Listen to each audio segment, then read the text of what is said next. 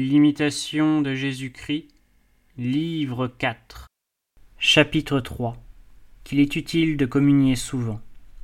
Voix du disciple. Je viens à vous, Seigneur, pour jouir de votre don et goûter la joie du banquet sacré que, dans votre tendresse, vous avez, mon Dieu, préparé pour le pauvre. En vous est tout ce que je puis, tout ce que je dois désirer.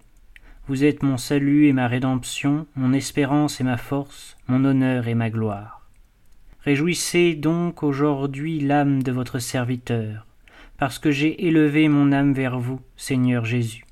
Je désire maintenant vous recevoir avec un respect plein d'amour. Je désire que vous entriez dans ma maison pour mériter d'être béni de vous comme Zachée et d'être compté parmi les enfants d'Abraham. Votre corps, voilà l'objet auquel mon âme aspire. Mon cœur brûle d'être uni à vous. Donnez-vous à moi, et ce don me suffit, car sans vous rien ne me console. Je ne puis être sans vous, et je ne saurais vivre si vous ne venez à moi. Il faut donc que je m'approche de vous souvent, et que je vous reçoive comme le soutien de ma vie, de peur que, privé de cette céleste nourriture, je ne tombe de défaillance dans le chemin. C'est ainsi, miséricordieux Jésus, que, prêchant au peuple et les guérissant de diverses langueurs, vous dites un jour Je ne veux pas les renvoyer à jeun dans leur maison, de peur que les forces ne leur manquent en route.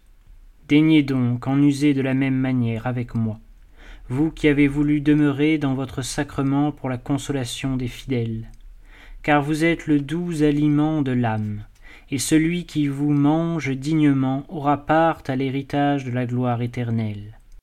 Combien il m'est nécessaire, à moi qui tombe et pêche si souvent, qui me laisse aller si vite à la tiédeur, au découragement, de me renouveler, de me purifier, de me ranimer par des prières et des confessions fréquentes, et par la réception de votre corps sacré, de peur que, m'en abstenant trop longtemps, je n'abandonne mes résolutions car les penchants de l'homme l'inclinent au mal dès l'enfance, et s'il n'est soutenu par ce remède divin, il s'enfonce de plus en plus. La sainte communion retire du mal et fortifie dans le bien. Si donc je suis maintenant si souvent négligent et tiède quand je communie ou que je célèbre le saint sacrifice, que serait-ce si je renonçais à cet aliment salutaire, et si je me privais de ce secours puissant? Ainsi, Quoique je ne sois pas tous les jours assez bien disposé pour célébrer les divins mystères, j'aurai soin cependant d'en approcher au temps convenable et de participer à une grâce si grande. Car c'est la principale consolation de l'âme fidèle, tandis qu'elle voyage loin de vous dans un corps mortel, de se souvenir souvent de son Dieu, et de recevoir son bien-aimé dans un cœur embrasé d'amour.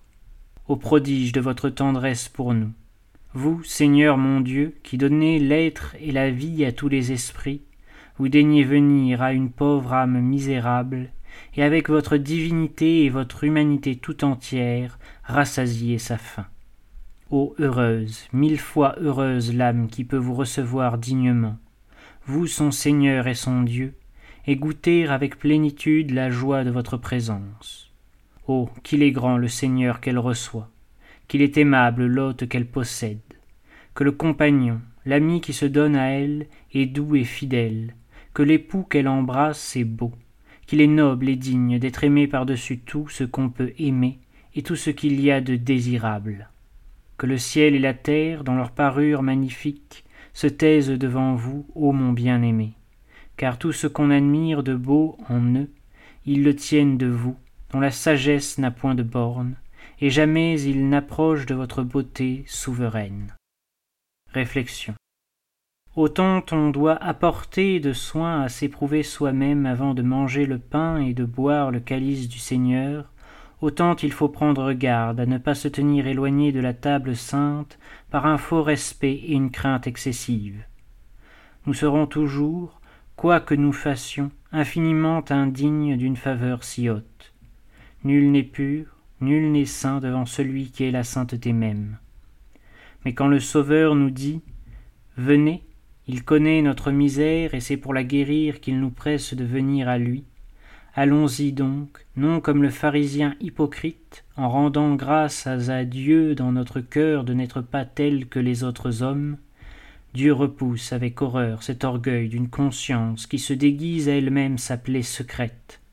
Allons-y, mais comme limbe publicain, les yeux baissés vers la terre, frappant notre poitrine et disant Seigneur, ayez pitié de moi, soyez propice à ce pauvre pécheur. Il est nécessaire sans doute de se préparer par la pénitence, le recueillement, la prière, à la communion du corps et du sang de Jésus-Christ.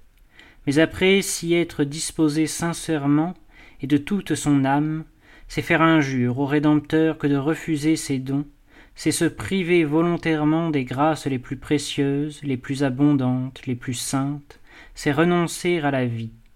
Car si l'on ne mange la chair du Fils de l'homme, et si l'on ne boit son sang, on n'aura point la vie en soi. Nous devons aspirer continuellement à ce pain descendu du ciel. Sans cesse nous devons le demander, nous devons nous en nourrir sans cesse, pour qu'il détruise le principe de mort qui est en nous depuis le péché. Seigneur, donnez-nous toujours ce pain, ce pain dont vous avez dit qu'il donne la vie éternelle. C'est ce que disent les Juifs et ils expriment par là le désir de toute la nature humaine, ou plutôt de toute la nature intelligente. Elle veut vivre éternellement, elle veut ne manquer de rien, en un mot, elle veut être heureuse. C'est encore ce qu'en pensait la Samaritaine, lorsque Jésus lui ayant dit Ô femme, celui qui boit de l'eau que je donne n'a jamais soif. Elle répond aussitôt Seigneur, donnez-moi de cette eau afin que je n'aie jamais soif, et que je ne sois pas obligé de venir ici puiser de l'eau, dans un puits si profond, avec tant de peine. Encore un coup, la nature humaine veut être heureuse. Elle ne veut avoir aucun besoin, elle ne veut avoir ni faim ni soif, aucun désir à remplir, aucun travail, aucune fatigue. Et cela, qu'est-ce autre chose sinon être heureuse? Voilà ce que veut la nature humaine, voilà son fond. Elle se trompe dans les moyens, elle a soif des plaisirs des sens, elle veut exceller, elle a soif des honneurs du monde pour parvenir aux uns et aux autres, elle a soif des richesses. Sa soif est insatiable, elle demande toujours et ne dit jamais c'est assez. Toujours plus et toujours plus. Elle est curieuse, elle a soif de la vérité, mais elle ne sait où la prendre ni quelle vérité la peut satisfaire. Elle en ramasse ce qu'elle peut par-ci par-là, par de bons, par de mauvais moyens, et comme toute âme curieuse et légère, elle se laisse tromper par tous ceux qui lui promettent cette vérité qu'elle cherche. Voulez-vous n'avoir jamais faim, jamais n'avoir soif, venez au pain qui ne périt point, et au Fils de l'homme qui vous l'administre, à sa chair, à son sang où est tout ensemble la vérité et la vie, parce que c'est la chair et le sang, non point du fils de Joseph, comme disaient les Juifs, mais du Fils de Dieu. Ô Seigneur, donnez-moi toujours ce pain, qui n'en serait affamé, qui ne voudrait être assis à votre table, qui la pourrait jamais quitter.